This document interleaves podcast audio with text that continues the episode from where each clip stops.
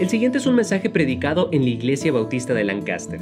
Para conectarse o saber más, busque IB de Lancaster en Facebook, Twitter o Instagram o vaya a ibdelancaster.org. La Biblia dice esto. Esto pues digo, y requiero en el Señor, que ya no andéis como los otros gentiles que andan en la vanidad de su mente, teniendo el entendimiento entenebrecido ajenos de la vida de Dios por la ignorancia que en ellos hay, por la dureza de su corazón, los cuales, después que perdieron toda sensibilidad, se entregaron a la lascivia para cometer con avidez toda clase de impureza. Mas vosotros no habéis aprendido así a Cristo. Si en verdad le habéis oído y habéis sido por él enseñados conforme a la verdad que está en Jesús. En cuanto a la pasada manera de vivir, despojaos del viejo hombre que está viciado conforme a los deseos engañosos, y renovaos en el espíritu de vuestra mente, y vestíos del nuevo hombre creado según Dios en la justicia y santidad de la verdad. Esta mañana quiero predicar un mensaje titulado El cambio se nota. El cambio se nota. Para escuchar el resto del mensaje, usted va a tener que venir esta noche, porque esta noche vamos a acabar el mensaje, el cambio se nota. Hoy en la mañana es la parte número uno del mensaje, el cambio se nota. Oremos juntos. Señor, te pido que bendigas este mensaje, te pido que tu palabra nos hable, que tu Espíritu Santo nos convenza de pecado, nos toque el corazón. Ayúdanos a tomar decisiones de, de las cuales tú quieres que tomamos. Te pido que no nos quedemos sentados y escuchando y tal vez Ah, negando lo que hemos escuchado, sino que seamos proactivos y decidamos antes de que el año comience a cambiar como tú quieres que cambiemos. Señor, te pido todo esto en el nombre de Cristo Jesús. Amén. Por favor, tomen su asiento. Gracias por ponerse en pie. Creo que todos queremos un cambio verdadero en nuestras vidas. Si no, no estaríamos aquí. Llegamos tal vez a un año nuevo y todos pensamos en algo, ¿verdad? Pensamos en el fracaso del año pasado. ¿Cómo es que el año pasado tal vez perdimos un ser querido o tal vez no, cumplimos una meta que tuvimos el año pasado? Pensamos tal vez en lo bueno del año pasado, que tal vez nació un hijo, compré una casa, este, compré un carro nuevo, tengo un trabajo nuevo, ah, hice nuevos amigos, me, me hice miembro de una iglesia. Vemos también todo lo bueno que pasó, pero a veces también cuando comienza un año vemos hacia el próximo y vemos lo que queremos lograr. Es, simplemente algo normal que un humano quiera ver el futuro y quiera mejorar en un próximo año. Y claro, el, principio del año es, algo muy lógico en el cual podemos pensar en estas cosas. Y quiero hacerle algunas preguntas esta mañana. Primero, ah, ¿quién hizo resoluciones o quién ha hecho ya resoluciones para el nuevo año? Levanta su mano. Oh, muy bien, muy bien, qué bien, qué bien. ¿Quién ya se dio por vencido en sus resoluciones del nuevo año? ¿No? ¿Quién, ya no hace resoluciones? Cualquier año que ya no hace ninguna resolución, ninguna meta. Ah, algunos honestos, bien hecho hermanos, bien hecho. Gracias por ser honestos. Dios les va a bendecir. Ah, ah, de los que hicieron tal vez resoluciones para este año, pregunta, ok, ¿listos? ¿Quién va a bajar de peso? ¿Quiénes son esos? Ok, muy bien, bien hecho. Gracias, gracias por ser honestos.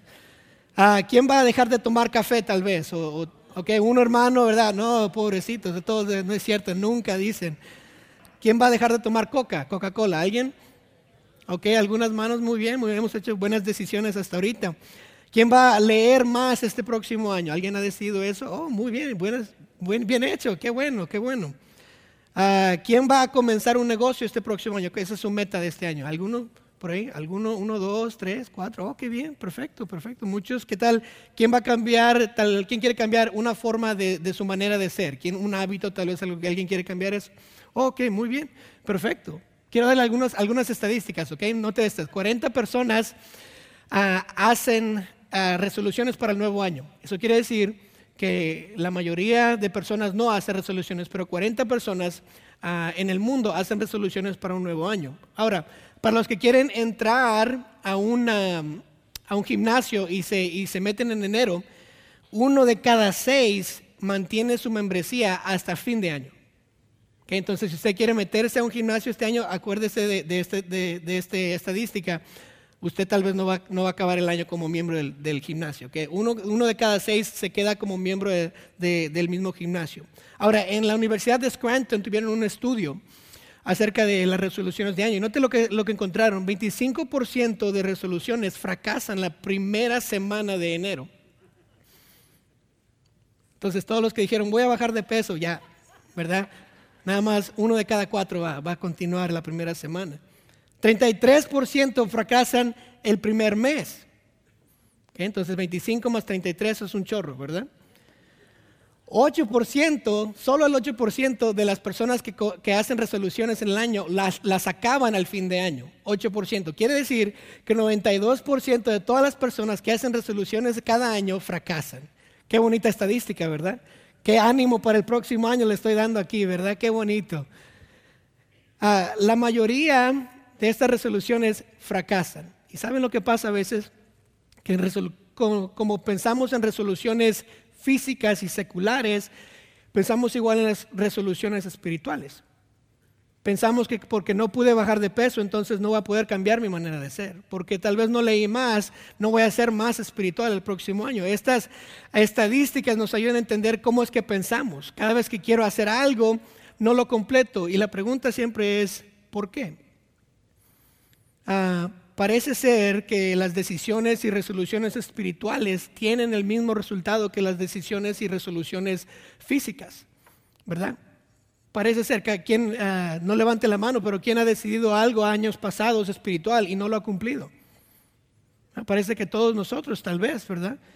Entonces, cada año decimos cosas, ¿verdad? Quiero dejar ciertas cosas y, fracaso. Quiero hacer, quiero ser diferente y no puedo. Quiero, quiero amar más y no puedo.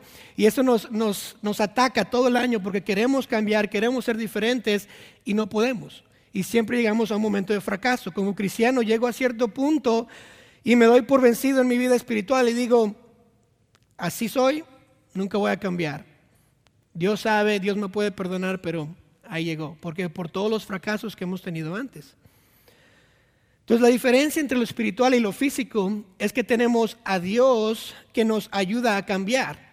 Con el poder de Dios podemos cambiar para ser más como Él como cualquier cosa que Él quiere que cambiemos en nuestra vida. Esa es la diferencia de lo espiritual y lo físico. Entonces lo espiritual no tiene que ser igual que las decisiones físicas que tomo cada, cada principio de año. Filipenses 4:13, todo lo puedo en Cristo que me fortalece. Puedo hacer lo que Dios quiere que yo haga. Puedo cambiar. ¿Por qué? Porque Cristo me fortalece. Segunda de Corintios a 13:4, porque aunque fue crucificado en debilidad, vive por el poder de Dios, pues también nosotros somos débiles en él, note, pero viviremos con él, con él por el poder de Dios para con vosotros. Tenemos el poder de Dios. Colosenses 1, 10 y 11, para que andéis como es digno del Señor, agradándole en todo, llevando fruto en toda buena obra y creciendo en el conocimiento de Dios. Note, fortalecidos con todo poder conforme a la potencia de su gloria para toda paciencia y longanimidad. Tenemos el poder de Dios como cristianos. Para ser diferentes tenemos el poder de Dios. Para no fracasar tenemos el poder de Dios. Podemos completar las metas espirituales. ¿Por qué? Porque tenemos a Dios en nosotros. Si tenemos el poder de Dios en nuestras vidas, entonces ¿por qué? La pregunta se nos, ah, nos viene a veces. ¿Por qué es que fracasamos a veces? ¿Verdad? Si yo como cristiano tengo a Dios en mí, tengo el Espíritu Santo, Dios me ayuda en mi día, ¿por qué fracaso? ¿Por qué siento que no puedo dejar este pecado o este hábito o este vicio? ¿Por qué es que me siento atrapado aquí y no puedo cambiar como cristiano? La verdad es que tenemos una batalla espiritual en nuestras vidas. Ah, Dios quiere el cambio. Satanás no quiere el cambio. Él quiere que nos quedemos donde estamos. Y nuestra carne también quiere quedarse donde está, quiere quedarse y satisfacer estos deseos que tenemos. Por eso es difícil cambiar. Afortunadamente, para nosotros como cristianos, como personas que quieren seguir a Dios, tenemos la Biblia. Y la Biblia nos da el secreto para cambiar.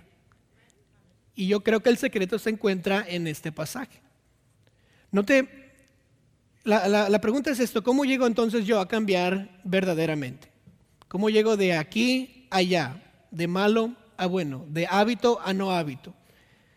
Quiero ver tres pasos para cambiar verdaderamente. Tres pasos que este pasaje nos va a enseñar que nos van a ayudar a cambiar verdaderamente. Y ojalá este fin de año, el próximo 2019, usted va a decir, cambié por la palabra de Dios, porque él, la palabra de Dios me dio el secreto. Note primero, el primer paso es entender el pasado.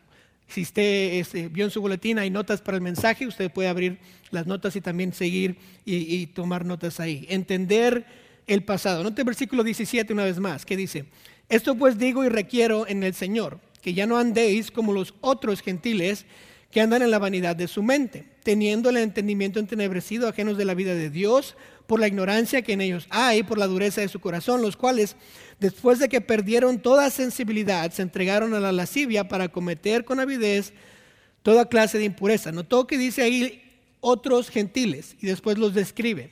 Que no, que no sienten nada, que su corazón está duro, que ah, cometen toda clase de impureza. Está ah, eh, distinguiéndolos. Ahora, eh, la, iglesia en Éfeso era una iglesia de gentiles y un gentil es una persona que no es un judío.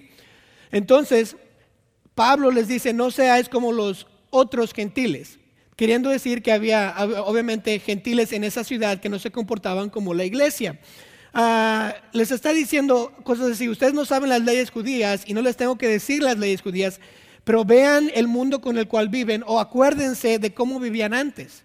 Porque los otros gentiles viven de esa manera. ¿verdad? Esos gentiles no tienen el corazón duro, hacen cosas impuras, nótenlos a ellos. Acuérdense tal vez de ustedes en el pasado, cómo es que solían hacer, cuál fue su cambio, cómo es que conocieron a Cristo y cómo ahora son un poco diferentes. Entiendan el pasado. ¿Por qué? Porque entonces sabemos a dónde no queremos regresar. ¿verdad? Ah, en otro pasaje, Pablo lo menciona así, 1 Corintios 6, 9, dice, ¿no sabéis que los injustos no heredarán el reino de Dios. No erréis, ni los fornicarios, ni los idólatras, ni los adúlteros, ni los afeminados, ni los que se echan con varones, ni los ladrones, ni los ávaros, ni los borrachos, ni los maldicientes, ni los estafadores heredarán el reino de Dios. Y note lo que sigue. Y esto erais algunos. Mas ya habéis sido lavados, ya habéis sido santificados, ya habéis sido justificados en el nombre del Señor Jesús. Notó que dice, erais algunos. Queriendo decir que los que ya son salvos han cambiado. Pero a veces se nos olvida nuestro cambio.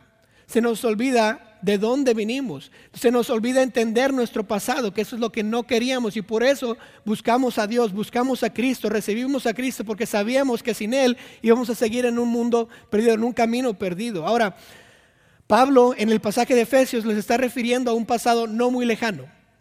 ¿Verdad? Tal vez tres, cuatro años un pasado no muy lejano. Esto era ah, para que se acordasen de lo que, de lo que ya eran antes. Les describe aquí cómo es que se entregaron a toda lascivia, o tal vez ah, lascivia es el deseo de la carne. Le hicieron, se habían entregado a cualquier cosa que querían. Entender el pasado entonces es importante porque uno nunca sabe el cambio que hace a menos que se acuerde de dónde vino. No podemos agradecerle a Dios por tan grande cambio si no sabemos cuál fue el cambio. El pasado es importante de entender. Yo tengo que entender mi pasado solamente para que nunca regrese ahí. Tengo que acordarme porque porque no quiero regresar al lugar donde comencé. Mi pasado es donde no quiero estar. Es donde había dolor, había tribulaciones, es donde había pecados y ya no quiero regresar ahí. Por eso tengo que entender mi pasado, para no regresar. No entiendo mi pasado para reflejar en mi pasado, note esto, sino para impulsarme al futuro. Yo entiendo lo que he hecho antes porque yo no quiero hacer eso y quiero seguir más adelante. Ahora, supongamos esto. Supongamos que usted solía ser un borracho, ¿ok? Supongamos. Y usted como borracho, ¿qué pasaba cuando se emborrachaba? Yo le digo, se enojaba, era violento, gastaba todo su dinero, lo tiraba, ¿verdad? Como loco, descuidaba de sus niños, descuidaba de su esposa, descuidaba de su familia. Su familia odiaba cada vez que usted Ah, se emborrachaban. Entonces la pregunta es, ¿quiere regresar ahí? ¿Quiere seguir teniendo pleitos familiares por el alcohol? Nadie piensa en eso cuando quieren regresar a tomar una copita. Pero cuando entendemos qué pasaba antes, entonces no voy a regresar ahí. Voy a seguir adelante. Ustedes entonces entienden su pasado y dice, ahí no regreso, ahí no, ya no más, voy para adelante. No, ni siquiera voy a tocar una cosita de alcohol porque, porque no quiero regresar a donde estaba antes. Entonces, ese pasado, cualquier pasado que sea, no tiene que ser borracho, cualquier pasado que usted dejó, nos trae pleitos, nos trae mal sentimientos, nos trae odio. Entonces por eso quisimos cambiar, por eso decidimos encontrar a Dios o ser diferentes o decir ya no más, porque ya no nos gustaba donde estábamos, entonces cambiamos hacia el futuro. Aquí entonces la pregunta es esta, en cualquier cosa espiritual que usted quiere cambiar, ¿se acuerda de su pasado? ¿Se acuerda o al menos se, se acuerda del fracaso que no quiere pasar otra vez? entiende las desilusiones del, año pasado que no quiere repetir, entonces no regrese ahí. El primer paso es entender dónde estábamos para ir hacia donde queremos ir. Ahora, el segundo paso es aprender de Cristo. El primer paso es entender el pasado. Tengo que saber qué hice, dónde estaba para moverme hacia adelante. El segundo paso es aprender de Cristo. Versículo 20 y el 21, note lo que dice, mas vosotros no habéis aprendido así a Cristo, si en verdad le habéis oído y habéis sido por él enseñados, conforme a la verdad que está en Jesús. Notó que Cristo, hay que aprender de Cristo. El versículo 20, nosotros no habéis aprendido así de Cristo. Les dice, ¿se acuerdan de los otros gentiles que son llevados por la lascivia y por sus ah, impurezas? No aprendieron eso de Cristo. ¿verdad? Entonces ahora, ¿quién es nuestra meta? ¿Cuál es nuestra meta? Cristo. Pablo les dice, ahora ya no quieren estar en el pasado perfecto. Ahora, ¿a dónde van? Todos vamos más cerca a Cristo. Y Cristo es la meta. Ah, como Cristo lo hizo, así lo quiero hacer yo. Como Cristo es, así quiero ser yo. ¿Por qué? Porque Cristo es mi meta. Tengo que aprender de Él, tengo que seguirlo a Él. Por eso me llamo cristiano. Nunca nuestra meta debe ser cierto actor o cierto cantante o cierta persona famosa o cierto, cierta cantidad de dinero de ingreso anual. Nuestra meta siempre debe ser Cristo, porque si, si es Cristo, entonces tengo un lugar a donde puedo ir, donde puedo mejorar. Eh, él dice, Pablo dice que aquí que esto es obvio, ¿verdad? Dice, en Jesús está la verdad. Entonces debe ser diferente. Dice, en Jesús se encuentra la verdad, entonces ¿para qué buscar mentira?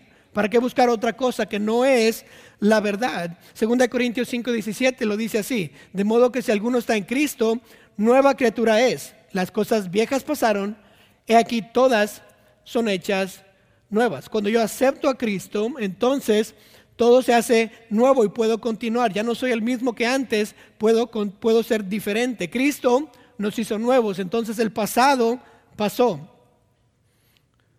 Somos nuevos, podemos seguir adelante, podemos continuar, pero solo si le ha aceptado como Salvador de su vida.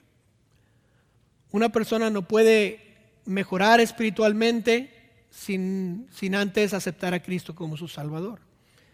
El cambio no puede suceder a menos de que Cristo sea su Señor y Salvador.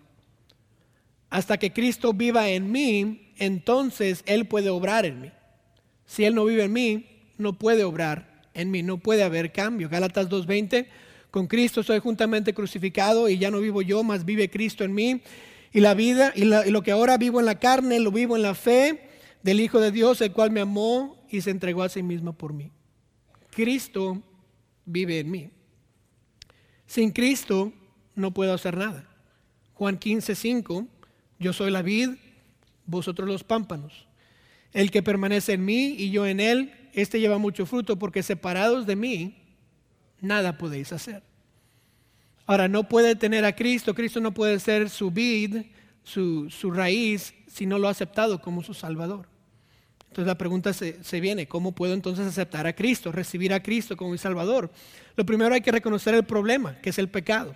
Romanos 3:23, por cuanto todos pecaron y están destituidos de la gloria de Dios. Nuestro pecado nos aleja, nos destituye de Dios y por eso no podemos ah, tener relación con Dios. Lo bueno, ah, lo malo del pecado no nada más nos, nos, aleja de Dios, pero nos condena a una muerte eterna, dice Romanos 6:23, porque la paga del pecado es muerte. Vamos a morir en nuestros pecados, vamos a sufrir en un infierno eterno por lo que hemos hecho, dice, más la dádiva de Dios es vida eterna en Cristo Jesús, Señor nuestro. Ahora, no tiene que mantenerse en esa condenación, no tiene que pagar por sus pecados. ¿Por qué? Porque Dios nos ha dado una dádiva, un regalo. Él quiere que usted y yo recibamos la vida eterna por medio de Cristo Jesús. ¿Cómo es que lo podemos recibir por medio de Cristo? Porque Cristo pagó el precio del pecado. En Romanos 5.8 lo dice, mas Dios muestra su amor para con nosotros en que siendo aún pecadores, Cristo murió por nosotros. Él murió en mi lugar para que yo no tuviera que morir. Y porque yo no tengo que morir, puedo aceptar el regalo de la vida eterna que Cristo me ofrece y así tenerlo a Él en mi vida. Sé que Él, Él va a ser mi Salvador. ¿Cómo entonces se recibe a Cristo como Salvador? Hay que creer en el corazón y confesar con la boca. Dice Romanos 10, 9 y 10 que si confesaras con tu boca que Jesús es el Señor y creyeres en tu corazón que Dios le levantó de los muertos, serás salvo porque con el corazón se cree para justicia, pero con la boca se confiesa para salvación. Lo único que hay que hacer es creer que Él es Dios, que Él le puede salvar, que mi pecado me condena y en la muerte en la cruz es suficiente y después le pido que entre en mi corazón. Y cuando yo le pido que entre en mi vida, entre en mi corazón, entonces recibo a Cristo y Él me salva. Ahora, ¿ya ha aceptado usted a Cristo como Salvador? Tal vez es su primera vez en una iglesia, tal vez es su resolución del nuevo año y quiere comenzar un poco antes y venir a una iglesia. No importa la iglesia, lo que importa es, ¿ha aceptado usted a Cristo como Salvador? Ahora, no estoy hablando de yo lo acepto todos los días. Muchos me, me, me dicen eso, oh, yo lo acepto todos los días. Estamos hablando de un día, de un momento en donde yo reconozco que no puedo y le recibo como mi Salvador es, le llamamos a veces un día en donde nací de nuevo. Juan 3.3 dice, respondió Jesús y le dijo, de cierto, de cierto te digo que el que no naciere de nuevo no puede ver el reino de Dios. El nacer de nuevo solo se hace una vez. Nazo, nazco físicamente una vez, nazco espiritualmente una vez. No son todos los días. ¿Cuándo nació de nuevo? Otra, otra manera de entenderlo es que somos hijos de Dios y nos hacemos hijos de Dios solo una vez no todos los días. Juan 1.12 dice, mas a todos los que le recibieron, a los que creen en su nombre, les dio qué? Potestad de ser hechos hijos de Dios. Cuando yo soy un hijo de Dios, soy hijo por siempre. Y cuando me hago un hijo, solamente una vez. No me puedo hacer el hijo de, mi papá todos los días. Me hago el hijo de mi papá una vez. Durante la invitación, al final del mensaje, vamos a tener un momento donde usted, si tal vez quiere aceptar a Cristo, va a poder aceptarlo. Y vamos a tener consejeros listos que le pueden ayudar y enseñar con la Biblia cómo es que usted puede aceptar a Jesús como su Salvador. Pero ahora, si ya aceptó a Cristo usted, gracias por dejarme tomar ese paréntesis, pero si usted ya aceptó a Cristo, Él debe ser nuestra meta. Debo de cambiar para ser más como Él. Y cada día, cada mensaje, cada, cada, servicio que vengo, yo quiero decir, ¿cómo puedo ser más como Cristo hoy, ah, más que ayer, más que la semana pasada? Ah, para los que no saben, yo eh, me enlisté en la naval y estuve en la naval por cinco años, la naval de los Estados Unidos, del 2005 al 2010. Y mm, este, mientras yo estaba ahí, ah, me, encantó todo lo que era el rango, todo lo que es estar en la militar, todas las cosas, ¿verdad? Que los hombres quieren hacer, disparar, pegar, ¿verdad? Pelear, todo eso, me encantaba, ¿verdad? Pero una de las cosas que, pasó cuando yo estaba en la naval es que yo quería ah, subir de rango yo no quería quedarme pequeñito, yo quería subir, quería tener rango, quería ah, ser responsable por más, por más personas. Ah, en la naval entonces yo llegué a, ser una, un Petty Officer Second Class, que es un E5, eh, se, dice en español un contramaestre o tal vez un, un suboficial del segundo grado. Y yo quería llegar a ese nivel. Son cinco rangos, entré como un 1 y quería llegar al 5. Y uh, yo quería hacerlo rápido, no quería pararme, ¿verdad?, en, medio tiempo, no quería nada más, ah, bueno, pues nada más son cinco años, no voy a hacer nada. Yo quería subir de rango, quería hacer algo bueno. Entonces, en mi primer comando, estaba yo buscando a personas que tenían el rango que yo quería.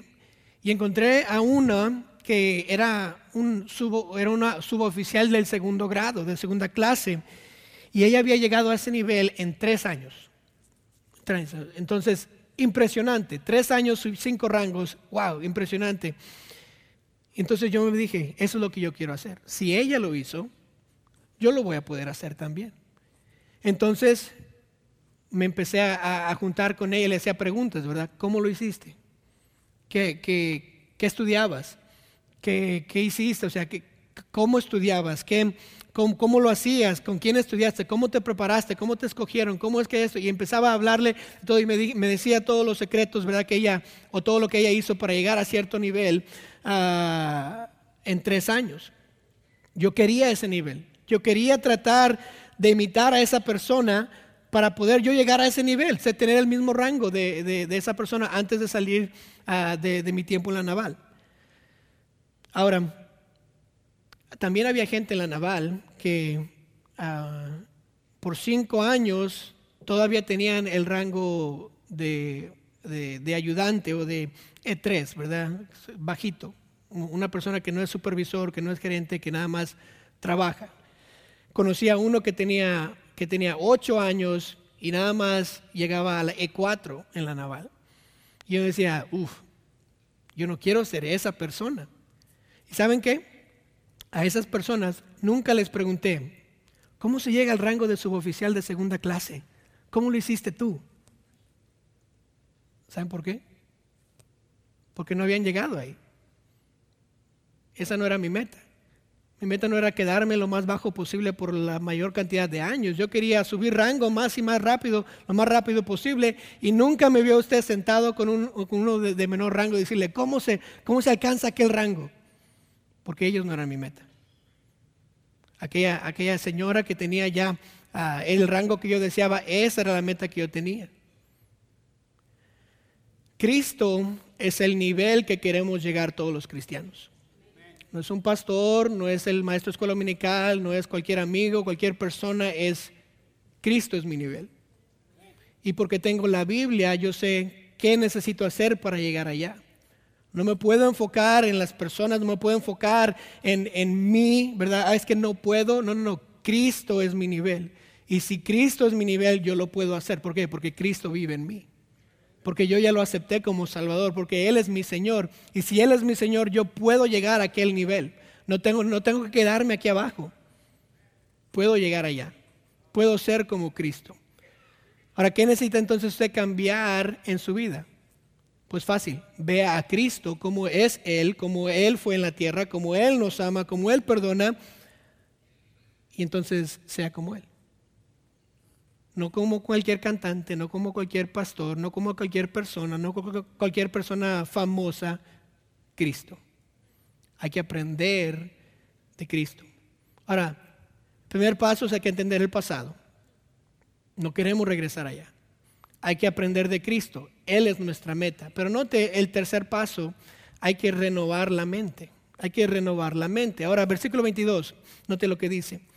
En cuanto a la pasada manera de vivir, despojaos del viejo hombre que está viciado conforme a los deseos engañosos, y renovaos en el espíritu de vuestra mente, y vestíos del nuevo hombre creado según Dios en la justicia y santidad de la verdad. Entonces notó aquí el proceso. Hay que despojarnos del viejo hombre, eso es el pasado. Hay que renovar nuestra mente, eso es el presente. Y el futuro hay que vestirnos del nuevo hombre que creado según Dios. Y sabemos que el nuevo hombre es como Cristo quiere que seamos. Entonces tenemos eh, el pasado, tenemos el futuro, pero tenemos el presente que es renovar la mente. Para saber entonces a qué dejar y qué poner, entonces va a tener que venir hoy en la noche. Ah, uno de los principios más importantes de la vida cristiana es la sustitución. ¿Cómo es que hay que dejar algo, pero a la misma vez poner algo? Y si quieres saber qué es lo que tengo que dejar, cómo me lo puedo poner, qué debo de pensar para entonces si realmente cambiar, va a tener que venir a escuchar la parte número dos, ¿verdad? Esta noche va a ser tremenda.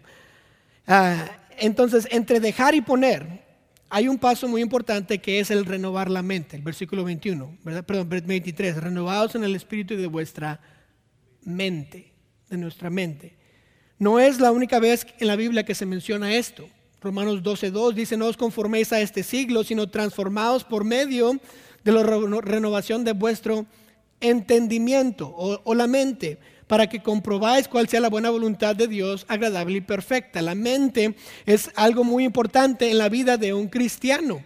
La batalla cristiana se gana o se pierde en la mente. Podemos decirlo así, el cambio se gana o se pierde en la mente. Segunda de Corintios 10, 3 al 5, note lo que dice.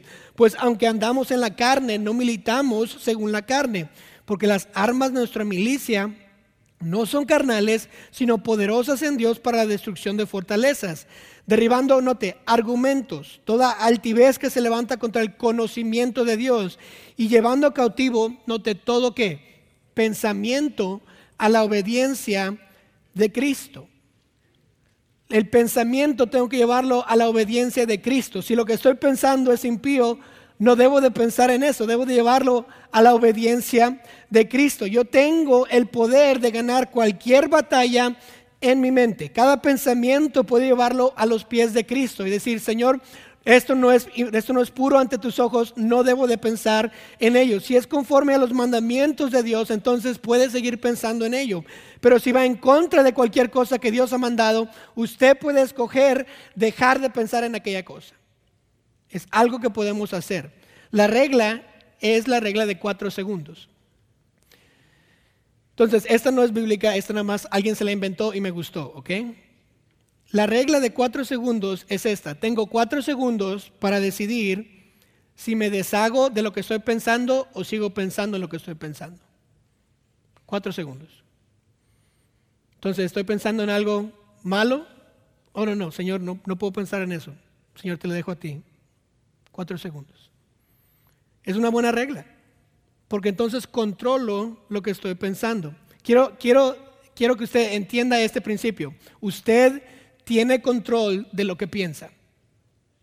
Usted tiene control de lo que piensa. Por ejemplo, ¿listos? Piense en tacos. Al pastor. No del pastor, al pastor.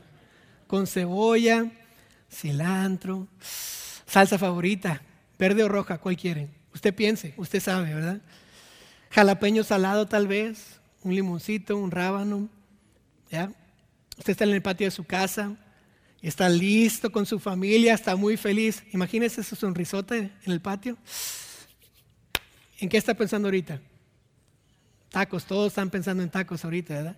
Y me imagino que algunos de ustedes al salir del, del servicio hoy van a agarrarse unos Tacos, ¿por qué? Porque ya les hice pensar en tacos y no dejó de pensar en cuatro segundos, siguió pensando en ello, porque está pensando en tacos ahorita. Ahora, está listo para comer, ¿listos? Y, este, y un pajarito vuela por encima y se hace popó y le caen sus tacos.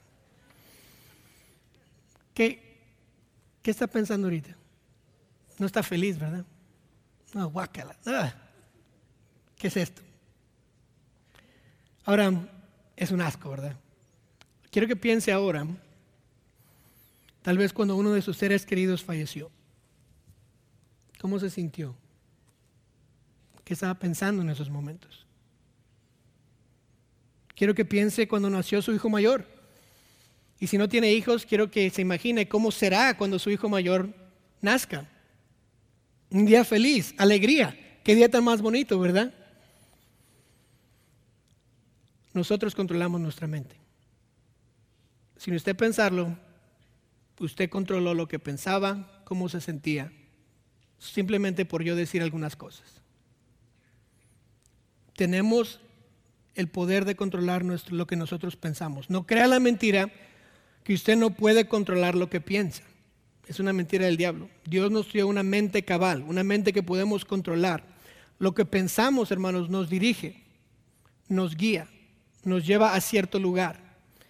Note este pasaje, las referencias a la mente, una vez más. Váyase al, versículo 17 de Efesios 4. Note esto. Esto pues, digo, y requiero en el Señor, que ya no andéis como los otros gentiles, que andan en la vanidad de su mente. En la vanidad de su mente. Versículo 18. Teniendo el entendimiento entenebrecido, la mente, ajenos de la vida de Dios por la ignorancia que hay en ellos. ¿Dónde está la ignorancia? En la mente.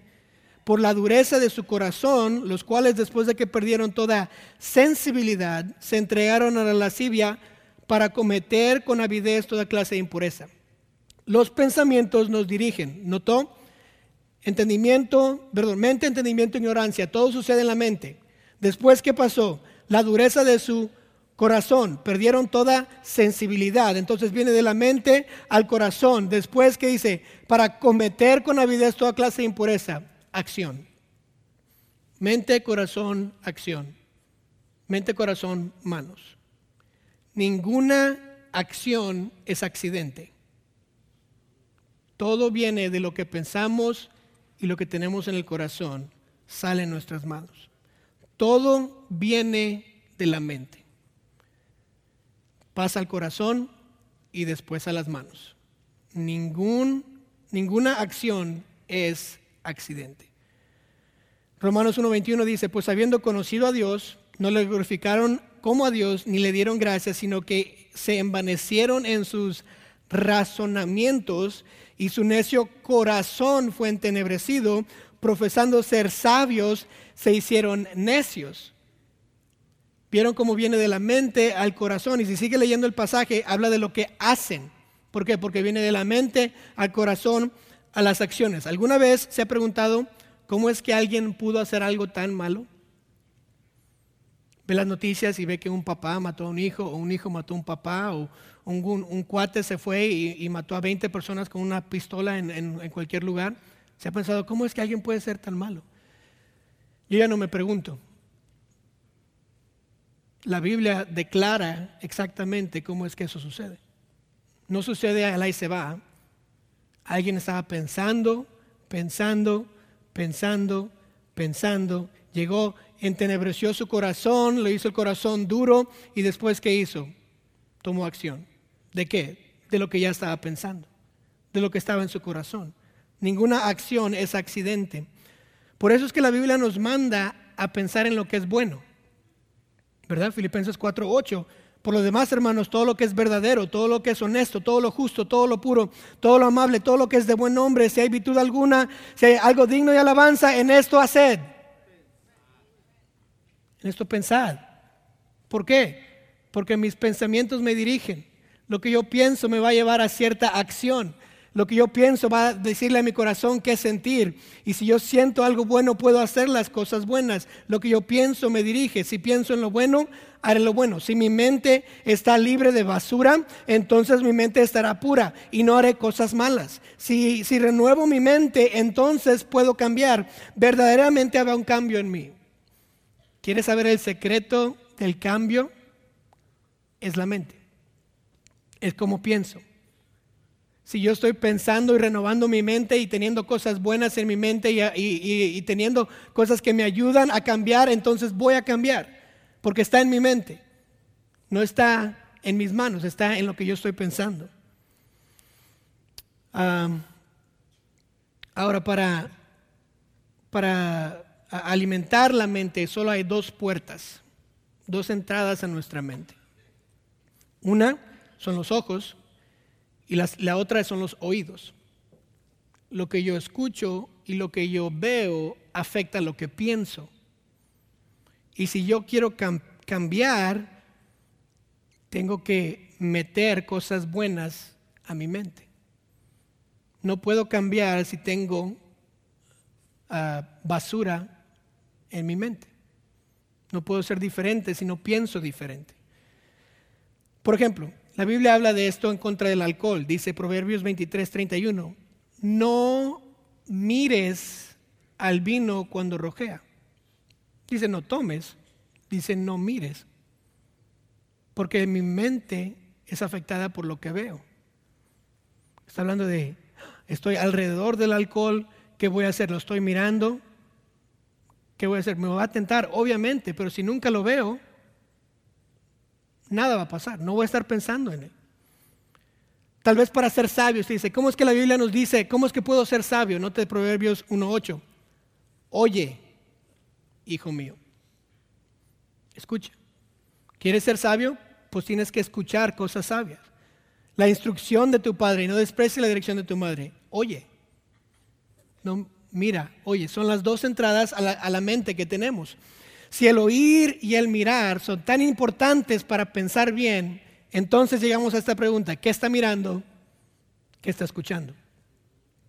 ¿A quién escucha? ¿A quién mira? Si yo miro lo malo, pienso en lo malo. Si escucho lo malo, voy a pensar lo malo. Como cristianos, ¿por qué no escuchamos música mundana? Pues para pensar correctamente. Una de las razones es que yo quiero pensar como Dios quiere que yo piense. ¿Por qué no vemos shows de televisión y películas impías? Porque yo quiero pensar correctamente, yo quiero tener cosas puras en mi, en mi mente, no quiero tener basura allá arriba. Si estoy constantemente escuchando y viendo cosas impías, nunca voy a cambiar. Mi mente no va a renovarse. Puede estar igual. Si usted quiere bajar de peso, tiene que dejar ver la tele, porque en la tele salen puros comerciales de qué? McDonald's, ¿verdad? Taco Bell. No salen de mi ranchito, pero bueno, si se salieran, ¿verdad?